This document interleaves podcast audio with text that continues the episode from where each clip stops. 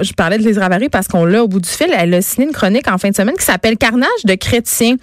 Où, euh, bon, évidemment, on sait que vendredi, il y a eu une attaque à l'arme blanche contre le recteur de l'oratoire Saint-Joseph, le père Claude Groux. Un acte qu'on qualifie d'isolé encore. Il y a pas, il semble pas avoir de nouvelles sur les motivations de la personne qui a, qui a perpétré l'attaque. Non, il s'est passé ça. Puis euh, Lise Ravary, euh, dans sa chronique, dit, en tout cas, qu'elle a l'impression qu'on parle peu de la violence à laquelle sont exposés les chrétiens dans le monde. Et j'avais envie de lui parler à ce sujet-là ce matin parce que moi, c'est pas ça l'impression que j'ai, Vanessa. Ah bon?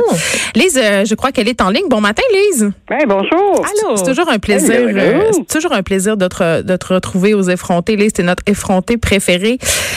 Et là, euh, avant qu'on commence à parler des chrétiens, euh, je- parce que je sais que bon, euh, t'as flirté avec le mouvement assidique euh, à une certaine époque de ta vie. C'est pas vrai que les juifs assidiques sont si fermés que ça, hein, Lise? Non.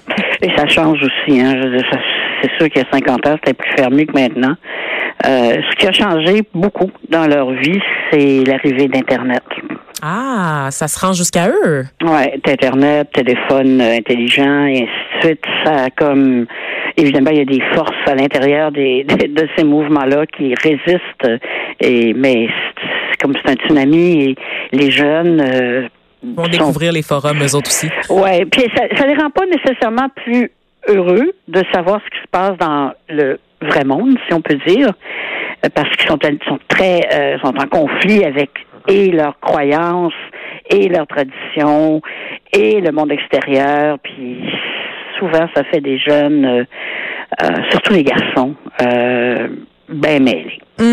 J'avais Ben, ben, ben. j'avais une amie qui travaillait dans les salons de massage euh, sur Parc et elle me disait qu'une grande partie de sa clientèle était constituée de juifs assidiques. Je dis ça. Ben, ça me ça me surprend pas. Puis tu vas voir le, le vendredi soir après le grand souper de, de, de Shabbat, euh, des jeunes partir, ils vont descendre au centre-ville à pied parce qu'ils n'ont pas le droit de, de prendre de conduire pendant le Shabbat. Et euh, tu vas les retrouver euh, au centre-ville, derrière des, des ruelles, en train de fumer des joints. Puis- Et il y a une certaine tolérance dans la communauté pour ça, dans le sens où jeunesse se passe. Exactement. Wow. Euh, revenons à ta chronique, Lise Carnage de chrétiens, où justement tu dis euh, qu'on parle plus de la violence à laquelle sont exposés les chrétiens dans le monde. c'est moi je trouve qu'on n'en parle pas assez dans le sens où on n'essaie pas de mettre ça à l'intérieur de d'un, mouvement. On dit bon ben il est arrivé telle affaire, comme si un massacre euh, euh, de chrétiens, bon ok, c'est un événement isolé, comme tu comme comme comme à l'oratoire Saint-Joseph, et puis qu'il n'y a pas de lien avec rien et qu'on n'essaye pas d'avoir une certaine euh, euh, géographie, si on peut dire, peut pas le bon mot là, de, de ce qui se passe euh, dans la chrétienté à l'extérieur de l'Occident. Puis on est surpris souvent, en tout cas moi je l'étais quand j'ai vu les chiffres, euh, le nombre de personnes, puis tu sais, il y a eu un massacre là dont on, moi j'ai même pas entendu parler, euh, 2000 personnes en Afrique d'une shot là, c'est au, au, au- Nigeria. Mais Lise, mais Hey, c'est ça. du monde là, 2000 personnes. Tu as utilisé le mot géographie, puis c'est important ce mot-là parce que moi j'ai l'impression que c'est pas parce que ça vise des chrétiens qu'on n'en parle pas, c'est parce que ça se passe en Afrique puis ça nous intéresse moins. S'il y avait des chrétiens qui se faisaient assassiner dans un pays occidental, on en parlerait. Ah Comme on parle de tous les attentats qui ont lieu dans les pays occidentaux, mais j'ai l'impression que quand c'est loin, on s'intéresse pas puis que c'est ça la cause. C'est peut-être pas parce qu'on a moins d'empathie pour les massacres des chrétiens. tu sais. C'est l'effet de proximité dont on parle dans les médias en tant que journaliste qui a travaillé dans une salle de nouvelles. C'est sûr qu'on va prendre des, des nouvelles qui vont chercher le public, donc des nouvelles qui se passent chez des gens qui nous ressemblent. C'est un réflexe, en fait, c'est un choix éditorial qu'on fait aussi. Ça, on, a- on appelle ça euh, dans certains milieux euh, le syndrome de l'accident d'avion. Plus l'accident d'avion est loin, moins on en parle. Voilà. Ça, c'est un fait. Mais, mais, mais, mais, il y, a une- il y a une différence, je pense, à laquelle il faut.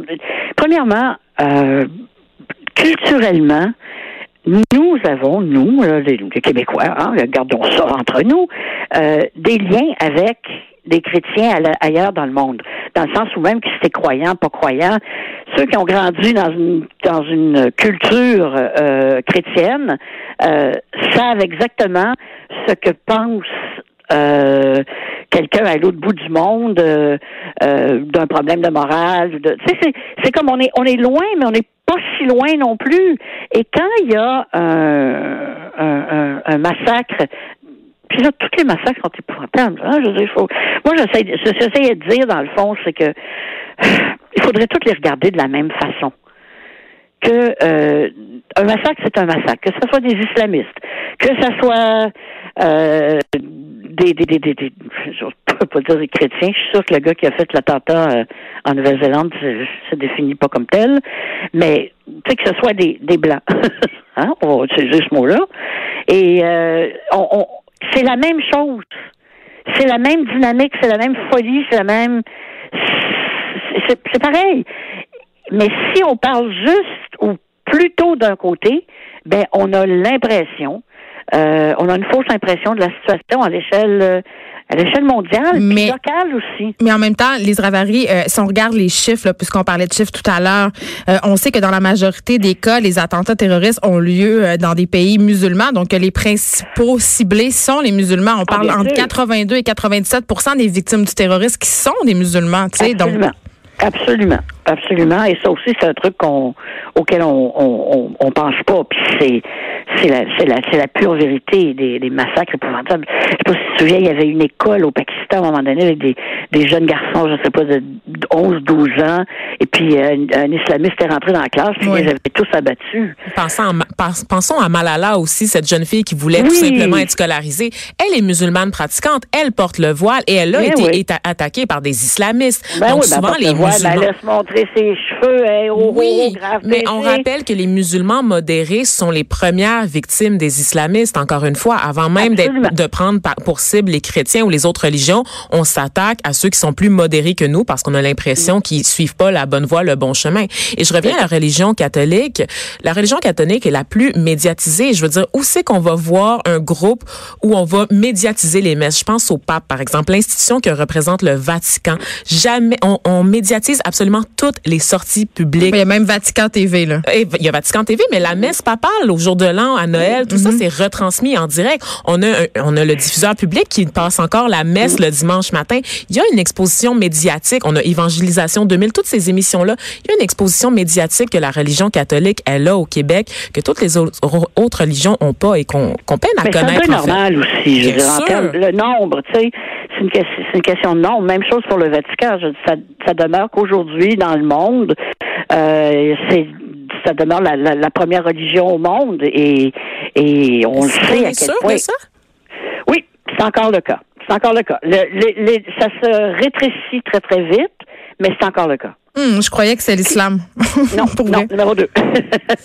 et il faut, bah, remarque, tu sais, je sais pas s'il y a quelqu'un qui a fait un, un décompte dans chaque petit village partout euh, en Afghanistan, partout là, je suis pas sûr, mais euh, selon les statistiques. Mais selon euh, la statistique qu'on a en face de nous en ce moment, ça, serait l'islam, les c'est la plus populaire. On apprend quelque chose. 19% l'islam et 17,5 pour les catholiques. Donc, c'est chaud entre les deux. Ça a été reconnu. de, de, de il y a 19 de, de la population mondiale qui pratique l'islam contre 17,5 ah qui bon, pratique. Ben, dépassé. Ben voilà, tu vois comment ça va vite, hein? Et ça a été confirmé euh, par le Vatican. Ça a été reconnu officiellement par le Vatican, ces chiffres-là aussi. Comme quoi? Ah oui.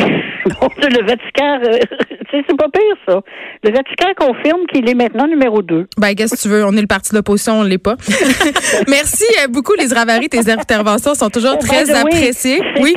C'était effectivement l'équivalent de l'Halloween juive. Ça ah, oui, c'est Ça s'appelle Purim. Ah oui, c'est ça, exactement. leur donner des bonbons? Ça, célèbre, ça célèbre une, héroïne juive euh, qui a sauvé son peuple. Hmm, les Ravary qu'on peut lire dans le Journal de Montréal. Merci beaucoup, les Ravary.